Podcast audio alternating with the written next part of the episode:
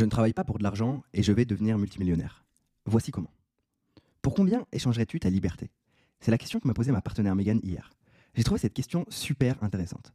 Après un débat et une analyse rapide du fil conducteur de nos vies et de nos décisions passées, je lui ai répondu Je suis OK à l'idée de perdre ma liberté si mes revenus commencent à être en dessous de 1000 euros par mois. Si je suis en dessous de 1000 euros par mois, je valorise plus l'argent que la liberté.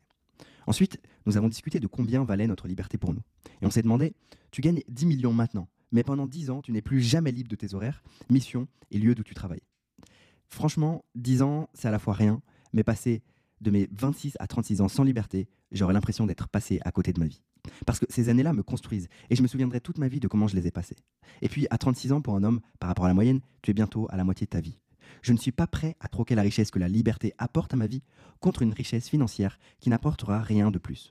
C'est pour cela que lorsque des entrepreneurs me contactent pour m'avoir dans leur équipe, si ça m'apporte de l'argent, même beaucoup, et que je troque ma liberté en retour, je refuse. Liberté est supérieure à argent dans mon système de valeurs.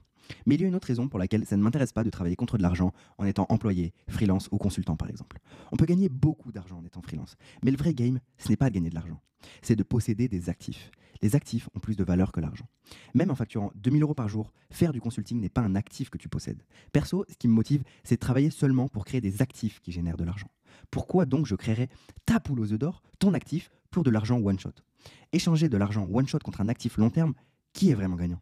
Autant passer du temps à créer un actif pour moi. Ou bien, si l'on travaille ensemble, on crée un actif ensemble et on voit long terme. La différence entre un job et un business Un business est un système qui possède un ensemble de systèmes qui créent de la valeur dans un marché et permettent de générer du profit. Tu peux faire en sorte que ta boîte de conseil devienne un actif. Mais dans ce cas, tu as besoin de sortir de l'artisanat et de penser système. Tu penses système pour développer ton marketing, tu penses système pour te faire connaître, tu penses système pour délivrer sans toi, etc. etc. C'est comme ça que je vais devenir multimillionnaire sans jamais travailler pour de l'argent, mais toujours pour des systèmes qui se transforment en actifs générateurs de valeur. C'est pour ça que je collabore avec Jérémy Coleman, Mehmet Gull, et qu'on développe des systèmes, des actifs et des entreprises ensemble. Ils ont la même vision que moi de la liberté et de la richesse.